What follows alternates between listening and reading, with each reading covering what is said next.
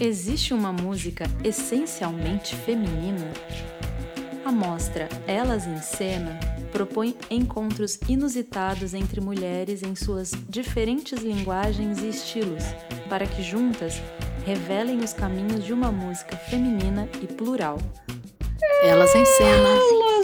Elas em cena. Elas em Elas em cena. cena.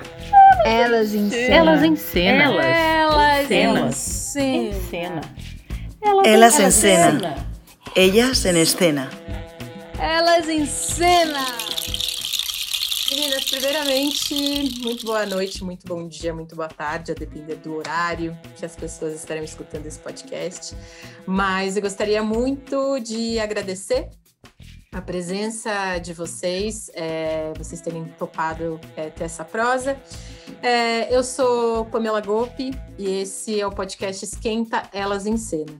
Eu sou uma das idealizadoras da mostra, que é produzida e protagonizada por mulheres em toda a sua estrutura, desde a técnica até as artistas.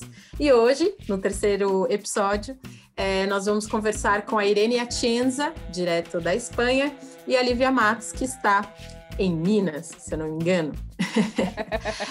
É, bom, meninas, é, Lívia Matos, né, para todo mundo é, é, saber um pouquinho da trajetória das duas, é nascida em Salvador, na Bahia, é acordeon, arco, acordeonista, cantautora, socióloga e performer. Depois de muitos anos circulando como instrumentistas nos trabalhos de, de artistas consagrados como Chico César, Rosa Passos, Badia Sade, mesmo a Orquestra Sinfônica da Bahia e muitos outros, Lívia lançou seu primeiro álbum autoral em 2017, intitulado Vinha da Ida. Bom, com esse trabalho, ela circulou por todo o Brasil e por alguns países como a Áustria, China, Galícia e Nova York. A Lívia transita constantemente por criações é, de outras linguagens, como a dança, o circo, o audiovisual e o teatro. Atualmente, está dirigindo um documentário sobre a música no circo no Brasil, fruto de uma pesquisa de mais de oito anos que se baseia nas narrativas circenses é, dos, dos circenses veteranos. Né? A Lívia vai poder contar um pouquinho para a gente, porque ela tem uma história que, na verdade, começa com o circo. Né?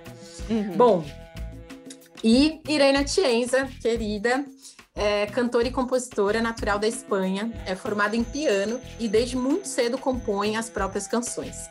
Começa sua trajetória lá em 2017, apresentando-se nas principais casas de músicas de Barcelona, em espetáculos de diversos formatos que transitam principal, principalmente entre o flamenco, o bolero e outros gêneros latino-americanos. Seu trabalho mais recente é o disco Chavela, se eu falo correto, lançado em outubro de 2020. É, e é, ela vem afirmando, então, a parceria com o violonista Douglas Lora, é, com o seu segundo disco duo, em homenagem à icônica cantora Chavela Vargas, com motivo do centenário de seu nascimento. Espero ter apresentado vocês à altura, meninas. Muito boa noite, porque nós estamos gravando numa quinta-feira de outono em São Paulo, que faz frio e é à noite. Para vocês acompanharem as meninas nas redes sociais e saberem mais dos trabalhos, a Irene está como arroba Irene Atienza, com Z, underline música, e a Lívia, arroba Lívia Matos, com dois T's, ponto arte. Então, para começar, eu gostaria de fazer a primeira pergunta aqui para vocês. É, agora que eu fiz essa breve apresentação, né, eu gostaria de ouvir de vocês mesmos, assim, um pouco sobre a trajetória, caminhos nas artes e na música, e quando vocês se perceberam artistas. Se quiser começar pela Irene, e depois segue Lívia. Ótimo. Então, eu, quando me percebi artista, na verdade, bem, desde bem cedo, eu já sempre cantei, sempre gostei de inventar canções de criança, típica brincadeira, mas que mas que foi a mais. Aí eu quis estudar piano e fiz a carreira de piano clássico. E, e na minha adolescência eu já tinha uma banda que cantava, tipo, com uma amiga adolescente e tal. Depois passaram anos até que eu mudei para Barcelona e lá eu descobri a música brasileira. Eu cantava flamenco, eu gostava das, das minhas referências, era música latino-americana, flamenco, música ibérica, né? E quando eu conheci a música brasileira, eu me apaixonei e aí lá em Barcelona eu criei uma uma banda que chamava Sara Bacalé, que misturava as duas culturas, né? E essa banda foi crescendo, crescendo com os anos e veio para o Brasil para fazer uma turnê. Aí foi super bom. Aí eu já terminei de pirar com o Brasil e com toda a, a questão musical de, do país. Aí eu voltei no ano seguinte para fazer uma segunda turnê. E no fim da turnê eu falei que eu queria ficar. Digo, ah, eu quero ficar por aqui, vou dar um jeito. E aí depois ocorreram vários trabalhos que me chamaram para fazer, assim, importantes, várias oportunidades super legais, conheci um monte de gente e fui ficando. E nessas eu conheci o Douglas Lora, fizemos um primeiro disco, eh, que eram versões de músicas brasileiras, só que com esse, me lembro foi em 2014, eu tinha um sotaque, bom, agora devo estar igual, porque depois de um ano aqui na Espanha, devo estar com esse sotaque aí carregado, bem, mas é muito engraçado escutar as gravações de, daquele disco e as gravações de depois, né, porque tinha muito mais sotaque, o que as pessoas me falaram que, que era charmoso, então eu sempre dei esse jeito meio flamenco, flamencado de cantar no samba, no, no forró, sempre foi uma característica, né, de, do meu canto. E depois disso eu morando em São Paulo fui, fui estudando tudo que tinha a ver com samba e em todas as rodas, ia no forró, meus amigos eram do mundo do choro e fui me, me, me empapando dessa música, né? E aí depois eu fiz um trabalho meu autoral, de, com todas as composições que tinha feito nesses anos de experiência no Brasil, que chama Salitre. E nele é um disco quase tudo autoral, com as minhas músicas, em português e em espanhol. Obrigada. Maravilhoso. É verdade. E sempre fazendo essa mistura, né, entre as duas, entre as duas culturas, entre as minhas duas paixões. E depois do Salitre, eu fiz vários projetos lá em, em São Paulo, viajei bastante pelo Brasil, para fora também, é, conviver com o Douglas, que é um grande músico, me abriu a porta de fazer festivais nos Estados Unidos, depois também viemos para cá, para a Espanha, para apresentar esse trabalho, foi muito interessante a volta, né? E agora, no meio da pandemia, a gente lançou Chavela, que é homenagem a uma das minhas grandes referências, a Chavela Vargas, que tínhamos gravado em 2019, lançamos no meio da pandemia porque já não podíamos segurar mais aquilo, né? Mas eu estou desejando voltar para o Brasil e fazer a, o lançamento oficial desse disco, os shows, a turnê, né? De, porque me, me, o intuito era mostrar às pessoas quem que era Chavela Vargas, porque eu percebi que no Brasil, às vezes, a música latino-americana não é tão conhecida assim como porque aqui na Espanha chega muito mais, né? Eu tenho esse vínculo aí com com Latinoamérica e o intuito de fazer esse disco era mostrar um pouco no Brasil o trabalho da Chavela, mas bom, tudo vai chegar. E é isso, esse é um pouco da minha trajetória. Eu eu percebi desde pequena e a cada a cada trabalho que passa é mais uma realização, uma confirmação né, disso, de viver da arte. E a gente que ganha. Maravilha. Lívia. Contarei, contarei. Então, eu comecei minha trajetória artística no circo, Circo Picolino, um circo de beira de mar, lá em Salvador. Um circo que tem uma estética bem interessante, assim, tropicalista, antropofágica. É, e eu comecei primeiro no picadeiro mesmo, com artista de picadeiro, e foi nesse contexto que eu comecei a tocar no início de um jeito muito despretensioso, assim, é, mais pela como instrumento cênico, assim, do que uma pretensão de seguir uma carreira de musicista, de ter um trabalho em música mesmo, com a música. Era mais uma coisa para o circo. E... Mas acontece que eu peguei amor total na música e desde então a minha, minha vida foi essa... Meu coração ficou dividido entre o circo e a música. Eu fui tentando conciliar é, durante muito tempo numa angústia muito grande, achando que eu tinha que escolher entre uma coisa e outra, até eu entender que a potência estava na junção de tudo e que não tem barreiras e fronteiras na criação artística. Isso é uma coisa criada e compartimentada, mas que não faz sentido, assim. Então, desde, desde que eu senti isso, eu tenho tentado agregar cada vez mais potencializar essa interface de linguagens. E eu me percebi artista, o primeiro espetáculo profissional que eu fiz quando eu fiz 18 anos, o diretor do circo me chamou pra, pela primeira vez para apresentar com a companhia artística, que é a companhia Picolino, no dia do meu aniversário. Era um cabaré. Eu nasci no dia de Cosme Damião, eu todo ano faço um caruru. E, e esse ano o circo ia fazer um, É, e nesse ano o circo ia fazer. É! E nesse, nesse ano, quando eu fiz 18 anos, o circo fez um cabaré do Caruru no dia 27 de setembro, dia do meu aniversário. E aí eu, eu não era da companhia profissional artística ainda, o diretor me chamou como convidada, eu e mais uma menina, Amanda. E aí ele falou: você não quer abrir o espetáculo? É, quando der meia-noite você começa o espetáculo. É, ficava né, um clima meio, meio de bar, assim, quando dava meia-noite começava o espetáculo com um discurso que eu escrevi sobre a liberdade e tal, eu fazendo 18 anos e tal, e brincando com essa, com essa é, pressuposta liberdade dos 18 anos e a ironia disso também, né? E, e daí eu fui meu primeiro espetáculo com a companhia, isso era tipo setembro, aí no ano seguinte o diretor me chamou para fazer parte da companhia artística mesmo. E foi mais ou menos nessa época que eu comecei a tocar também. Então, um pouquinho antes, assim. É, foi um pouquinho antes disso. Foi um mês antes do vestibular, eu comecei a tocar acordeon.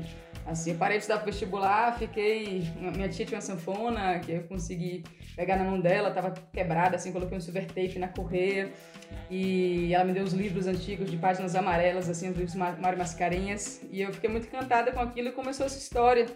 E desde o início com o instrumento já veio uma história de criação também, assim. Eu comecei a tirar a primeira valsinha, outra valsinha, aquela coisa bem simples, uma nota, três tempos, assim, um tango, tipo o meu primeiro tango. Aí a quarta música eu já estava compondo, assim. Eu comecei compondo mas sem a voz. A, a princípio, a relação com o acordeão foi bem de, do instrumento. Depois que eu entendi, ah, pode acompanhar e cantar, e, e tem acorde, assim. Fui entendendo a música nesse caminho do baile, do forró, do circo, dos músicos que você encontra no caminho. É, entrei logo numa banda com quatro meses tocando, tocava nada, assim, isso me ajudou muito, a banda de trabalho autoral e tal. E daí foi, foi seguindo de vários modos. Eu não aprendi Dizem que autodidata aprende sozinho, eu não aprendi com muita gente. Muita gente no meio do caminho, muitos mestres e mestras. e foi isso. Muito bom, meninas. Duas trajetórias bastante interessantes, caminhos diferentes, mas que é, perpassam, né, por esse lugar do, do, das artes sendo encontro, né, seja encontro com outros artistas, seja encontro consigo mesmo, né, através da música e tal. Então é muito interessante a gente ver esses caminhos diferentes, né, que as artes fazem, mas para um objetivo único. Como eu falei, quem ganha somos nós, né? É os ouvintes e, enfim. E aí, é, pegando um pouco é, de, desse gancho, né, do que vocês trouxeram em relação a Irene sobre o trabalho é, recente com a pesquisa da Tiabela Vargas e a Lívia com é, o documentário que está sendo produzido, né, sobre a história é, da música no circo, queria que vocês pudessem contar um pouquinho sobre essas pesquisas, né? Como foi realizar, ainda mais no período de pandemia, pesquisas tão profundas, né? É, de artistas e de meios tão importantes. Então, Lívia, como é que está sendo para você fazer esse trabalho no meio da pandemia e essa pesquisa que começa desde quando você inicia seu trabalho com o circo, né? Basicamente. Isso. É, então, esse trabalho de pesquisa já tem mais de nove anos, assim, e ele estava justamente para fazer uma etapa de filmagem, a etapa crucial, assim, para a montagem do roteiro do filme, né? Porque tem um, um material muito grande de entrevistas e arquivos, mas falta o recheio imagético que vai criar os arcos narrativos do filme. E isso seria filmado em abril de 2020 e em função da pandemia, é, isso foi suspenso. Então, assim, eu estou desde então fazendo e refazendo o roteiro, propondo é, adaptações do projeto, sendo aceitas ou não, em geral não sendo. E agora eu sei que essa semana eu tive resposta de que eu tentei passar para o ano que vem para poder fazer com segurança, porque eu vou trabalhar, filmar com circenses mais idosos e tal. E, e a equipe toda com segurança, só que realmente eu vou ter que terminar esse ano em função do patrocinador. E aí agora eu tô nesse aperto de ver como vai ser possível fazer isso de um jeito que seja sanitariamente seguro, coerente também politicamente com o que se acredita e ao mesmo tempo é, sem prejudicar né, esse trabalho de tantos anos e poder é, contribuir da melhor forma para essas memórias, né, com a responsabilidade que eu super sinto assim de lidar com, com essa história do circo através de pessoas que normalmente não são contadas dentro dessa história, né? Então, assim, tá, o projeto, esse projeto de pesquisa, ele teve que ser, de pesquisa não, do documentário teve que ser suspenso por um tempo, só que no meio desse caminho eu entrei no mestrado, é, na Unesp, mestrado em artes, justamente organizando o pensamento em torno desse material. Então, assim, a, a pesquisa continua, mesmo o documentário estando suspenso temporariamente, mas logo, logo vai ter que voltar, nem que seja para terminar com o que se tem mesmo. E, e também realizei um projeto que vai ser lançado daqui a, a poucas semanas, que é um portal sobre circos circenses itinerantes na Bahia. E dentro deles tem a imersão em um circo que estreou depois de 11 meses parado na pandemia. Eu criei uma campanha para os circos na pandemia. Então, assim, é um trabalho, na verdade, de militância que o documentário é uma das coisas que vai nascer disso, assim. E depois que o documentário for lançado, o trabalho continua. Sim, mas é, só retomando um pouco da história da pesquisa, Lívia, é, você está pesquisando circos de, nesses nove anos de pesquisa, né? Circos de todo o Brasil, você focou em alguma região específica e tem essa relação do circo com a música, né? Que você quer trazer com mais ênfase para o documentário em si. Então, como, como que tá isso, assim, esse movimento da pesquisa? Si? Então, a pesquisa começou focada na Bahia, né? Começou, inclusive, por causa da graduação. Eu fiz sociologia e comecei a fazer as entrevistas em função do meu trabalho de conclusão de curso, que era sobre a música no circo, sob uma perspectiva sociológica, né? A música como a interface entre o dentro e o fora do circo. E aí foi nesse processo que eu percebi a importância se registrar, entender que essas pessoas que portam essa memória de uma história não contada estão com idade avançada e que vão, enfim, vão embora sem contar nada pra gente, a gente não vai ter forma de acessar, porque é uma história que se conta muito por transmissão oral de saberes, né, pela oralidade. E, e aí eu me vi na missão de ter que continuar fazendo esse, esse registro. Então, assim, foram nove anos, mas claro, não diretão, assim, fazendo milhões de coisas e aproveitando as milhões de coisas que me levam para o Brasil adentro para poder fazer as filmagens. Então, é, por exemplo, é, eu ia circulando muito com o Chico César, né? Foi um, um cara que me levou para muitos lugares, muito interior do Brasil, para muitos lugares. E aí articulando nessas, nessas filmagens, nessas viagens, para chegar um dia antes ou ficar um dia um tempo a mais, fazia parceria local e filmava um circo na periferia. Fui fazendo é, desse jeito, assim, um, uma parte com apoio, uma parte na militância, uma parte na tirando, tirando dinheiro do bolso, uma parte nas parcerias. E então assim começou numa, numa circunscrição assim de Bahia, as dez primeiras entrevistas foram feitas na Bahia e a partir de então abriu para o Brasil todo, aproveitando esses meus fluxos de viagem, assim, sempre tentando otimizar todos os recursos empregados dos trabalhos.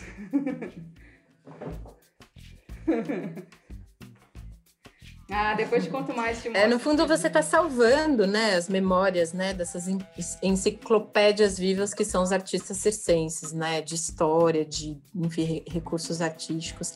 Que bom, ficamos ansiosos aqui torcendo para que você consiga finalizar da melhor maneira. Obrigada, Lívia. E, e você, Irene, como é que foi é, fazer esse trabalho de pesquisa sobre a Chavela Vargas, que eu acho que começou antes da pandemia, né? Começou antes da pandemia, na verdade, a Chavela para mim já era muito próxima, porque eu tinha escutado sempre de sempre, né? Mas aí, no primeir, na primeira ideia foi fazer um disco de grandes mulheres autoras e intérpretes da América Latina, mas quando eu fui ver o, o material da Chavela e toda a força que tem, toda a história que tem por trás da, da sua vida, né? E, e também ela ia fazer centenário, né? E eu achei que era importante também fazer uma homenagem. Minha homenagem, ela me deu muito, né? Na, na minha, uma grande influência. Aí eu comecei a me aprofundar mais no que era a vida de Chavela. Graças a Deus tem muito material. Ao mesmo tempo, quase paralelamente saiu um documentário que está também no Netflix agora, mas eu vi, eu lembro que eu vi num festival de cinema sobre a vida dela, que está bastante bem contado desde várias perspectivas. E eu fiquei muito tempo escutando entrevistas, escutando os discos. Ela tem uma obra, ela gravou bastante. Ela morreu com 92 anos e dois meses antes tinha feito o último show. O sonho dela era morrer no, no, no cenário, morrer no palco, né? Só que não deixaram ela, mas ela já fez o último o último trabalho dela era uma homenagem a Lorca e era super forte esse espetáculo, só que ela já estava muito debilitada, muito velhinha, né, 92 anos. Mas tinha bastante material e aí eu fui selecionando as canções e, e o Douglas deu, fez os arranjos totalmente diferentes das versões originais. Alguns são aproximados, mas tentamos dar vestir as músicas de outro jeito diferente. E e para mim tem sido muito muito importante resgatar essas canções assim. Ela tem um repertório maravilhoso. Aí gravamos justo antes da pandemia, era para ser lançado quando tudo tudo virou, né? Aí deixamos um tempo e em outubro conseguimos conseguimos lançar, resolvimos que era o melhor momento, não esperar mais, aunque não pudesse, não não tinha shows de, de lançamento nem nada disso, mas era bom, importante para a gente botar no mundo esse trabalho, né? Sim, vocês ainda conseguiram gravar antes da pandemia, então, o lançamento que acabou Uhum. ficando para o período da pandemia. Sim. Entendi. Gravamos já antes, mas aí no limite. Foi no limite. quase. Ah, mas que bom que deu certo. Deu Vai ser uma certo, nova sim, experiência, sim. né? E vocês Uhum. chegaram a, a conseguir fazer uma apresentação de lançamento online ou ainda está inédito? Não, na verdade, a gente fez uns, uns shows de, de pré-lançamento, né? Fizemos Ah, dois, três shows de pré-lançamento antes de, mas aí depois a gente fez um lançamento online, tipo assim como a gente tá, mas também não dá para tocar, né? Aí eu tive a oportunidade também de fazer alguma coisa através do SESC, do SESC em casa, mas como eu vim para a Espanha, já isso também ficava inviável, então Hum, ficou sim. assim bem bem virtual tudo. Foi um jeito diferente, né, de lançar um disco nesse, nesse tempo tão doido. Mas foi bom, foi bom porque porque também deu um sentido a todo esse primeiro tempo do, do confinamento de focar nisso, tinha, sabe, tinha um algo para fazer, uma coisa a realizar, então foi foi quase uma salvação, porque senão sim, teria sido olhar para o certeza. tempo demais. Uhum. A gente consegue achar esse trabalho nas principais redes de streaming. É, Ah, tá sim, tá na- nas plataformas digitais, a gente não fez o Uhum. disco físico, aham. e agora também, não sei, quizá o ano que vem a gente fabrique o disco físico, não sei, se- não- a gente tem que pensar sobre isso, mas está em todas as plataformas. Tem alguns vídeos que a gente também fez durante a gravação, Legal. e muito por bom. favor assistam esse documentário da vida da Chavela, está no Netflix, e é uma peça bem, bem interessante, ver como que como que era aquela mulher, o que ela representou, né? No mundo da canção mexicana e no mundo do é, no mundo das grandes intérpretes guerreiras. Maravilhoso. Vamos colocar na nossa lista aqui de indicações também do Uhum. podcast ou documentário. Eu mesma, quem sabe, faço um cine pipoca hoje ainda para assistir. Mas legal, muito bom, né, ter essas referências e da gente poder é, beber na fonte, trazer essa fonte, né, que, da, das mulheres que nos antecederam e mostrar, né, é, eu acho que mulheres que em tempos muito mais desafiadores, talvez, né, não sei se tem como fazer um comparativo, porque cada tempo tem as suas singularidades, mas sim, os espaços é, antigamente, né, há anos atrás, eram muito mais difíceis. Hoje ainda são, né, imagine lá atrás. Então, realmente são mulheres muito guerreiras aí que abrem os espaços para que a gente possa estar aqui hoje, né? Fazendo e tendo voz e criando. É, muito bom, meninas. E Lívia, você falou que daqui a umas duas semanas tem um site, então, né? Para as pessoas vão poder acompanhar provavelmente nas suas redes, saber mais sobre esse seu trabalho da pesquisa com circo. Então, em breve tem mais informações aí, né? Sim, pode deixar que eu vou anunciar. Quem quiser acompanhar, cola nas minhas redes que vai ficar sabendo. Muito bem. Meninas, e agora entrando um pouco mais no universo da mostra, né? Da mostra Elas em Cena, é, nós estamos indo para a segunda edição da mostra com o foco, obje- o objetivo principal, né, de trazer à tona, de jogar luz nas mulheres compositoras, né, tanto brasileiras quanto é, de fora do Brasil. Na primeira edição a gente teve, inclusive, a a Lena Barrule participando, né, de Moçambique, com um encontro muito mágico, especial com a Alessandra Leão, foi um show lindo, e a Thaís Nicodemo no piano, foi um show muito especial.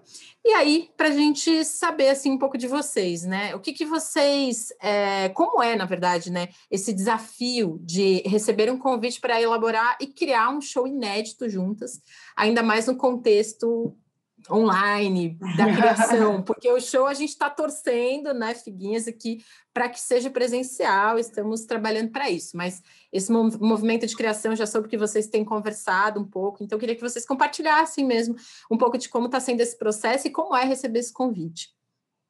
Bom, para mim, quando, quando eu recebi o convite, e o convite era para fazer, criar um espetáculo é, de repente criar novas músicas junto com a Lívia, eu aceitei na hora, porque para mim a Lívia é, é, representa muito a liberdade, né? Eu sinto que ela é totalmente livre. Eu lembro quando eu vi, não lembro quando foi, acho que foi num show no hum, vou te dizer, era do teu disco, num lugar muito no Façano.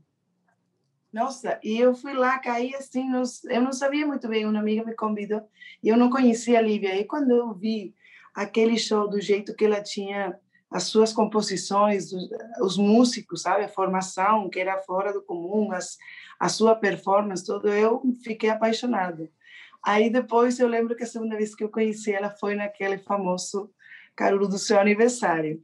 O famoso Caruru. E Vem vacina, foi né, maravilhoso. Eu lembro de ficar até o final e a Lívia tocando no acordeão forró, na cozinha, sentada na pia, assim, tem uma imagem super nítida daquele momento. E eu sempre, e, e eu admiro muito, muito, muito o trabalho dela. Então, para mim foi um, uma, uma surpresa super boa poder criar com ela. Acho que a gente tem algumas coisas em comum que vai dar muito certo, sabe? Também eu falei para a Lívia, eu estou agora numa onda de folclore, folclore daqui, do norte da Espanha, resgatando também canções das velhas, do meu vilarejo, não sei o que, todo, essa, todo esse universo, acho que que pode que pode dar muito muita liga, né? E eu estou feliz porque ainda a gente tem trocado algumas ideias de como vai ser, mas ainda a gente não botou a mão na massa, mas eu tenho certeza que no momento que a gente eu tô louca para ir já para São Paulo para me juntar com ela e começar é. a, a, pirar, né? Porque eu sei que vai ser uma liberdade total, na liberdade, na beleza, né? Quem sabe vem uma canção tradicional espanhola, hispânica, para esse repertório. Total, eu estou tão metida é? nesse universo agora que com certeza eu vou levar um pouquinho dessa minha pesquisa agora para lá para São Paulo. Teve a matéria no Estadão, é, do jornalista Júlio Maria, que a gente também se encontrou junto com outras mulheres compositoras. Foi uma matéria bem especial, né? E a gente teve contato mais próximo ali também, de trocar uma ideia e tal, de conhecer também mais o trabalho. É, ah, para mim foi uma. Tá sendo uma delícia assim, esse convite, porque instiga para a criação nesse momento que tá tão árido para gente, né? Então, assim, acaba sendo um, um, lugar, uma boia, um lugar onde se segurar, né? Para não naufragar. Que a gente vai levando o barco, né? A gente vai levando o barco do jeito que dá para levar nesse momento, mas às vezes a gente fica deriva, às vezes está quase para naufragar, levanta, então tem que ter umas boias assim para segurar, né? e aí, é, a, eu propus para Irene pensando nessa junção assim, né? É uma figura que desde que eu conheci o trabalho também, que eu ouvi cantando, conheci as composições dela, fiquei muito afim da gente fazer alguma coisa junto, né? É, e aí, eu pensando nessa junção e pensando na natureza do nosso trabalho, que é mais acústica, né, tanto a minha quanto a de Irene, é, fiquei pensando justamente nesse lugar de liberdade que ela mencionou, né? nesse lugar de liberdade, de experimentação, da gente tentar fazer algo que a gente não fez ainda juntos, né? experimentar em outros sentidos e muito pela instiga artística. É, e aí veio essa ideia de fazer uma coisa mais ligada com, com com bases eletrônicas, com synths, que também eu acho que também tem a ver com esse, essa possibilidade de criação remota agora, né? Porque se trabalhar com instrumentos acústicos, também não é, não é todo, todo instrumentista que tem um set em casa para poder mandar ali as ideias, a gente não vai ter tanto tempo de elaboração é, junto, né, presencial, então também tem que, tem que pensar nisso também, acho que tem, tem a ver, no final das contas, o pressuposto não foi esse, né, a logística é mais fácil, mas no final das contas sincou muito, assim, né, Uh, o pressuposto foi esse de uma experimentação artística de outras coisas, então a gente está ent tentando entender quem, quem vai ser as nossas, nossas pares para confabular esse som. Eu estou bem instigada. A ideia também é que, que a gente componha junto, não sei, não dá para também colocar como obrigação isso sim, mas a ideia é a gente trocar é, figurinhas nesse sentido de criação conjunta, né? E, e também de, enfim, de autoras, compositoras, mulheres que são referências para a gente. Então, é, Irene trouxe algumas ideias de referências dela, trouxe as minhas, e a gente está nessa, nessa, nesse brainstorm inicial, assim, de trocas de repertório. Eu estou bem afim de experimentar. E eu estou muito afim de ouvir Irene cantando músicas novas minhas. Eu tô com muito. Eu... tô doida, assim. Eu, eu, eu, acho que eu não vou querer abrir a boca nesse show. Eu vou ficar só ouvindo Irene cantar, assim, porque eu amo demais esse timbre. eu quero muito. E aí eu tô também, assim, com a leva. Tô mais na estiga isso, de experimentar novas canções em outro formato e de ser um laboratório.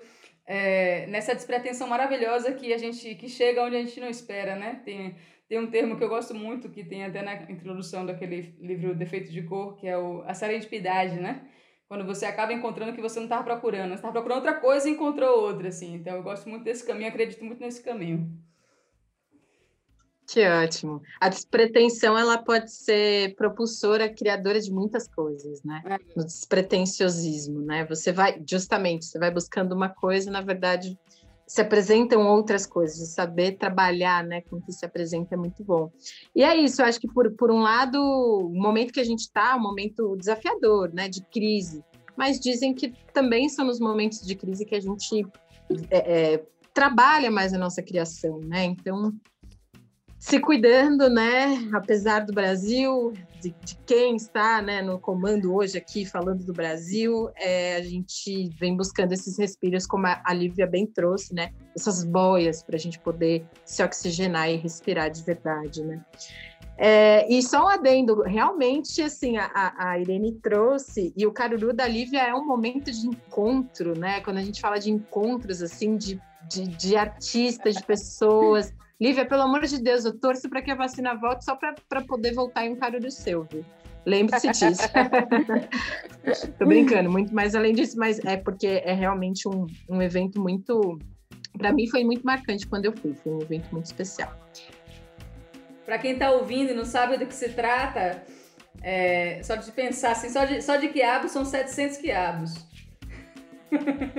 para quem não gosta de quiabo, tem mais uns 14 pratos, assim, então dá pra, dá pra se divertir de várias formas. E a fartura de, de pessoas, personagens e possibilidades desse caruru, rapaz, já gerou muita história, viu? É, acho que já tem criança aí que nasceu no Caruru. Muito bem. Heranças do Caruru de Lívia. o Zerezinho aí, que rapaz começou os romances ali, juntou um negócio com o outro. Adoro, adoro juntar pessoas que não se conhecem assim, que são de lugares diferentes e que você não sabe onde pode dar e, e, ficar assistindo assim onde pode dar e tentar juntar. No meio da festa eu fico juntando as pessoas. Assim, você, tem, você tem que conhecer essa pessoa, você tem que conhecer essa. É maravilhoso. Isso é mal de Libriana, sabia? A Libriana adora fazer esses, esses conexões, arranjos, né? né? essas conexões. Eu sou Libriana, sei bem como é. Bom, meninas, é, e pensando então nesse movimento de criação, né, é, e, e, nessas iniciativas também que tem acontecido muito forte, é, de encontros de mulheres, do protagonismo das mulheres, né, de fato do lugar ser onde a gente quer, assim, seja, né, em que artes for, em que lugar for. É, e aí eu queria ouvir de vocês, assim, o que, que vocês pensam sobre todo esse movimento que tem rolado recentemente, de iniciativas que priorizam o trabalho feminino dentro da cadeia produtiva artística, né? O que, que isso tem significado para vocês, assim? É, esses dias eu, eu fiz, um, por conta do mestrado, um, um, seminário sobre ideias de cultura e tinha uma discussão sobre política de identidade dentro, né? Junto com a pós-modernidade e tudo que afeta, né? Você pensar na, a partir da indústria cultural, que vira essa, essa acepção de cultura que é mais comercial. E, e aí tem uma questão da, da que falava num num dos textos que eu li que eu achei bem interessante, que fala quanto é necessário você lutar por políticas de identidade de diversas formas, até não ser mais necessário lutar, né? Até ser dado como, tipo assim, até... Então, a liberdade de você... A identidade no sentido, né, de ser o que se é, você lutar por isso, por isso até a, a última gota, assim, para você não ter que lutar mais no sentido de, inclusive, você poder não ser aquilo não, não ficar preso no que se é e, e, e se, e ficar livre da, da, própria identidade, né? Acho que a maior liberdade é essa, assim, você poder lutar bastante por sua identidade, você conseguir chegar a lugares, assim, então, assim, nesse momento que a gente está em relação às questões de gêneros, é necessário, sim, que tenham é, políticas, iniciativas, festivais, instituições voltadas para essa questão, para que realmente é um momento de luta mesmo, assim, de, de transformação de paradigma, né, de, de mudança mesmo, assim, a gente está num, num, num num, ponto culminante assim dessas questões, né? não só a questão de, das mulheres, enfim, mas a gente está tá, tá sendo atravessado por diversas questões que precisam ser mudadas. A gente está no século XXI e tem coisas do século XIX ainda muito forte, tem um colonialismo fudido de antes, assim, então assim tem várias amarras que precisam ser mudadas e, e, e muitos movimentos têm que ser radicais para daí seguir adiante, né? Então, para depois disso a gente não ter que ter falar mais, né? Tipo, ah, é uma, mulher compositora. Daqui a pouco a gente não vai precisar mais é, falar, é, é, inclusive isso nos editais, né? Quando você participa de comissões ou quando você vai se inscrever, acaba virando um lugar meio de bandeirada, né? Tipo assim, ah, é, não, porque eu sou mulher, compositora e tal. Tipo, a gente tem que chegar no momento que isso não seja mais necessário, mas agora ainda é necessário. É isso aí, é, bem, bem, bem falado, né? Você trouxe uma frase no início que fala que não existe barreiras e fronteiras na construção artística, né? Aí trazendo um pouco para esse contexto que a gente está falando, né? Infelizmente, a, os pesos, né? A balança, ela ainda não está equilibrada, né? No sentido de trazer à luz é, a, a força, né? E a potência que as mulheres têm nos seus fazeres artísticos também.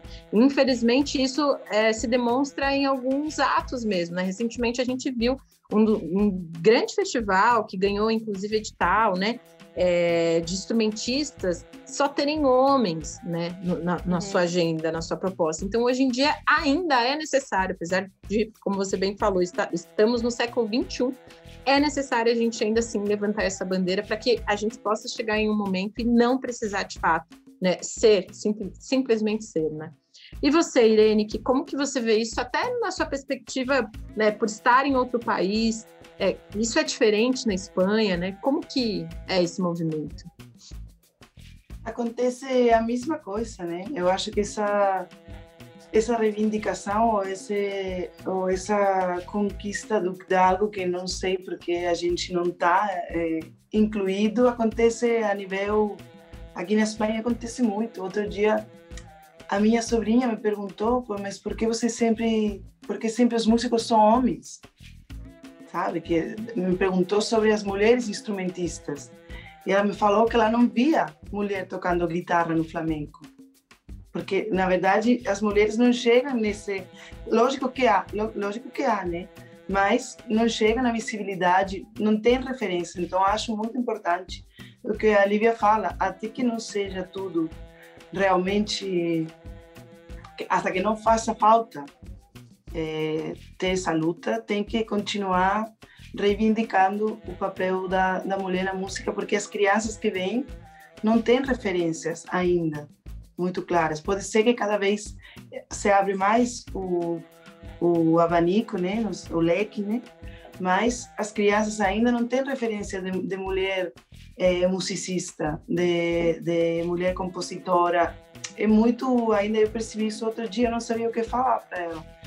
Mas ela me perguntou por que não tem violonista flamenco? Sempre um, um, um homem e uma mulher que dança, mas não tem essa troca de. E, e é verdade, aqui acontece a mesma coisa, sabe? Ainda tem, tem muito, muito por ser feito. E, e infelizmente a Espanha também é um país bastante machista nesse sentido. E eu tenho participado de conversas surrealistas que eu achei que não ia ter que escutar mais eh, nos dias de hoje, sabe? E ainda uhum. acontecem essas conversas, sabe? Tipo, enfim, coisas bizarras que, que te fervem, fazem ferver a sangue, né? Mas acho super importante até a gente não não precisar mais de fazer isso, né? Mas está claro que não estamos ainda no, no ideal de, no panorama musical mundial, diria. É diário, né? São dos pequenos atos as grandes momentos quando a gente tem para poder expor isso para um grande público, né? E aí nesse sentido a mostra ela vem de fato para trazer esse protagonismo, né?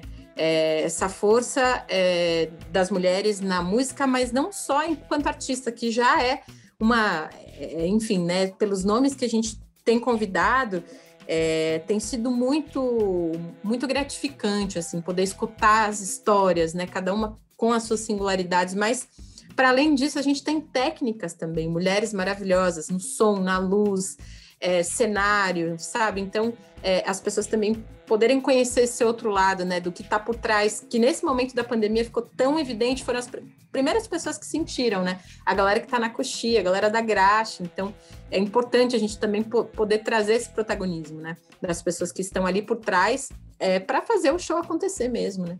Então, para a gente é bastante fundamental isso. E aí, meninas, trazendo um pouco é, já dessa conexão né, entre Espanha, Brasil, Bahia, é, Santander. Quais elementos conectam o trabalho de vocês hoje, Irene? Conectam o nosso trabalho. A gente é. Maravilhoso. Primeiro que conecta é o senso do humor e tipo tipo a, a atitude né ante ante a vida né da, da, da, coisa festiva e da coisa do gosto pelo pelo pelas coisas bem feitas. Mas que coisas conectam? é? Melancólicas alegres, né? Melancólicas lúdicas, né? uma melancolia, eu acho. Assim. assim. Tem uma coisa que é uma melancolia, mas não melancolia que puxa para trás. Aquela melancolia daquela que... A, a, tristeza que faz rir, né? A alegria que faz chorar. Eu acho que tem um... A gente tem um lance assim, né? É isso aí. Não sei, eu me conecto com a Lívia também. Ela vem... É, uma coisa que eu amo, o forró a Lívia tem toda essa linguagem, é forroceira, ela, ela é da Bahia, eu amo a Bahia. Eu acho que temos todas essas conexões. Musicalmente, é, eu acho também, durante um tempo, eu trabalhei muito é, música na rua, aquela coisa meio, não, não diria circense, mas eu sempre tive alguns projetos teatrais, juntos com a música, sabe, de teatralizar a a, a posta em cena. E acho que por aí, sabe, por essa coisa dessa liberdade de, de, de transitar entre entre diversas artes, a gente encontra um, um nexo, né? Acho que sim. Eu acho que o grande, o grande barato o grande barato vai ser essa mistura, você não conseguir identificar, ah, isso aqui vem da Bahia, isso aqui vem da Espanha, isso aqui é Nordeste, isso aqui tal, e mistura, e aí você consegue identificar as coisas separadas. Eu acho que o grande lance é a gente buscar diluir essas fronteiras mesmo, chegar num caminho é, híbrido, que você não sabe dizer o que é o que, e que a gente está misturado ali na, na, na, na, proposta, assim, no espírito da coisa. Eu acho que a gente tem é, uma, uma, uma ligação mesmo assim afetiva, né? Um, um, jeito, um gosto por viver, assim, uma disposição por olhar no olho das pessoas e escutar histórias, né? A gente tem uma coisa assim de gostar de gente, de gostar, é, ah, de gostar, de gostar de existir mesmo, assim. Acho que a gente gosta de existir, né, Irene? Maravilhoso. Total. A gente gosta mesmo. Mesmo nesse, nessa, nesse perrengue, nessa loucura que a gente está vivendo, assim, a gente ainda consegue falar assim, não, é massa, viver é massa. É, mas é isso, meninas. Acho que vocês sintetizaram bem, né? É, é ser num encontro em que não necessariamente que, com que as coisas se confluam, né? Que você não vai ver o separado que é Espanha ou que é Bahia né? Mas que realmente faça disso um belo molho, assim, um molho especial desse encontro. Eu já estou ansiosíssima para ver esse show. Tenho certeza que vai ser belíssimo e eu acredito que quem está nos escutando, acompanhando a mostra também. E aí, a gente já encaminhando aqui para o final, mas antes eu queria muito escutar de vocês é, quem são as mulheres inspiradoras, tanto na vida de vocês, quanto nas artes. E aí pode ser na música, na literatura, pode ser mais de uma. Depois a gente faz e compartilha com o público as indicações né, é, que vocês fizeram sobre as referências. Então é legal escutar e aí pode soltar o verbo. Quem são essas pessoas, essas mulheres? Maravilha. Eu posso começar. A primeira que eu, que eu honro é a minha avó mesmo, fiz música para elas, é, chama Olhos de Tereza, quem quiser ouvir, tem clipe, tem música. Terezinha Nunes de Souza, essa é uma figura que está muito junto comigo no meu coração, está viva no alto dos seus 88 anos, já com as duas doses de vacina. Daqui a pouco tá, daqui a pouco posso encontrá-la de verdade assim junto. Estou morrendo de saudade.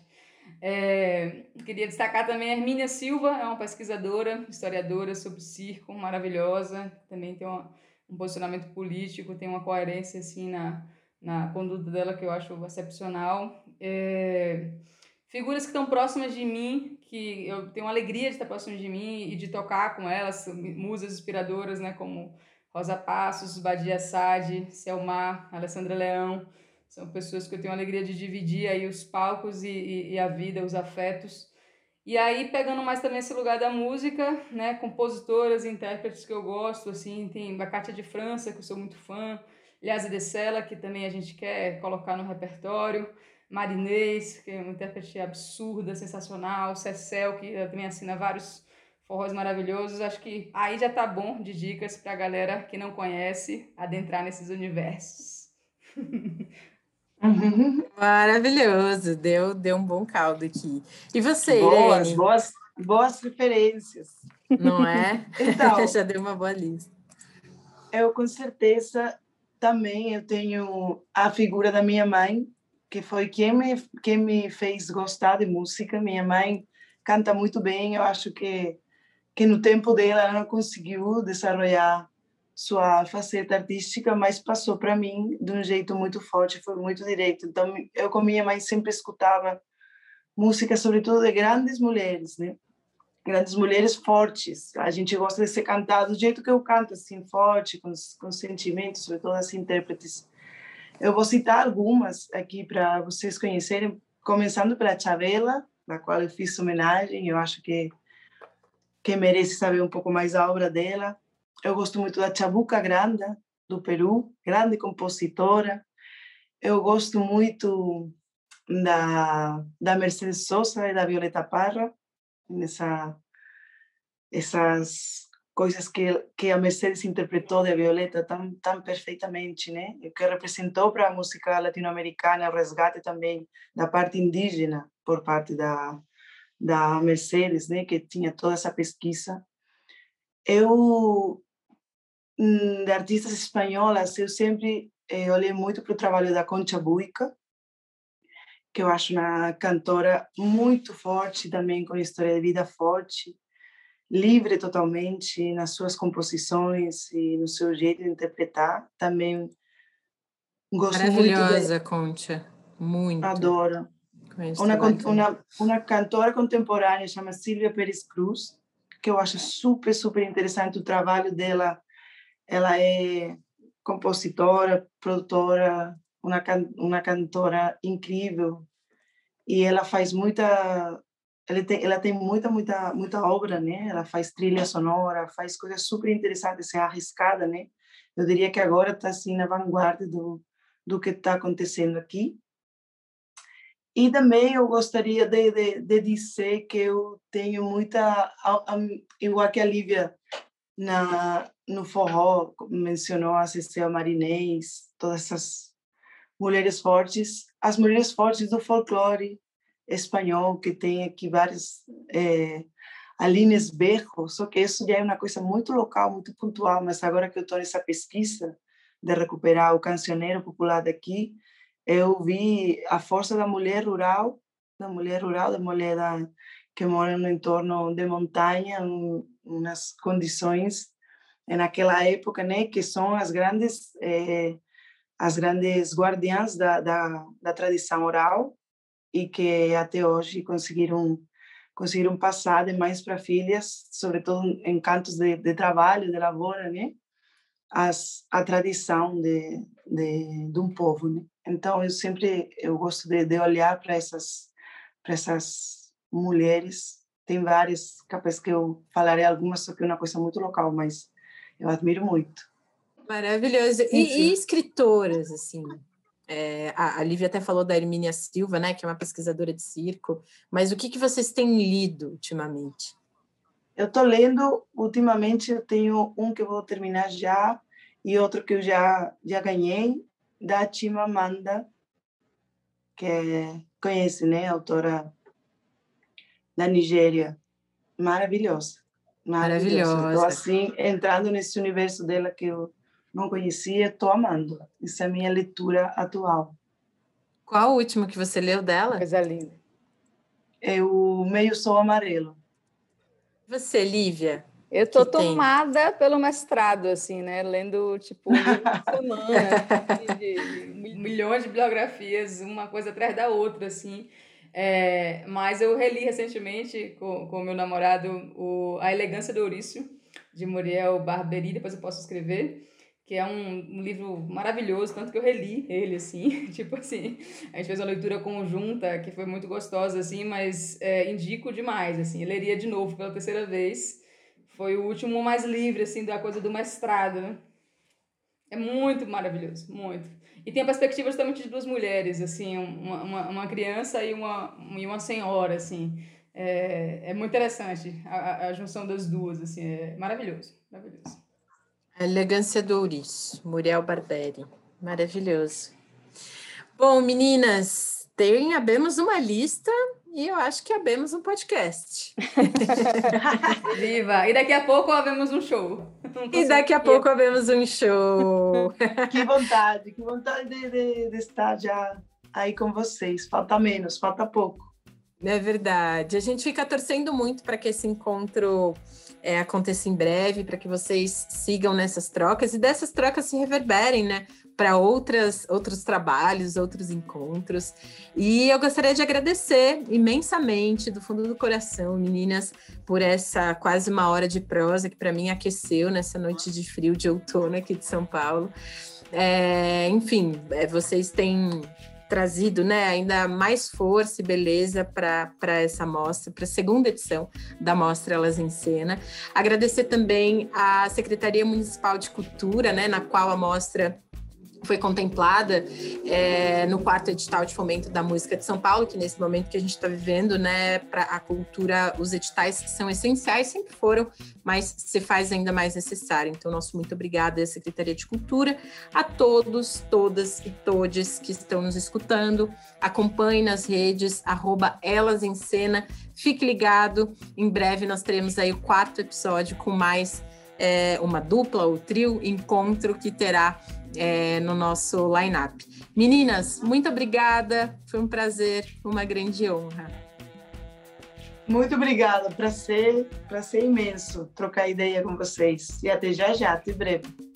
Obrigada pelo convite maravilhoso. Ouvintes que estão aí, quem tá mal, quem tá bem, quem tá mais ou menos, segura a onda, vamos que vamos, vamos passar, vamos atravessar esse, esse caminho aí. Vamos junto.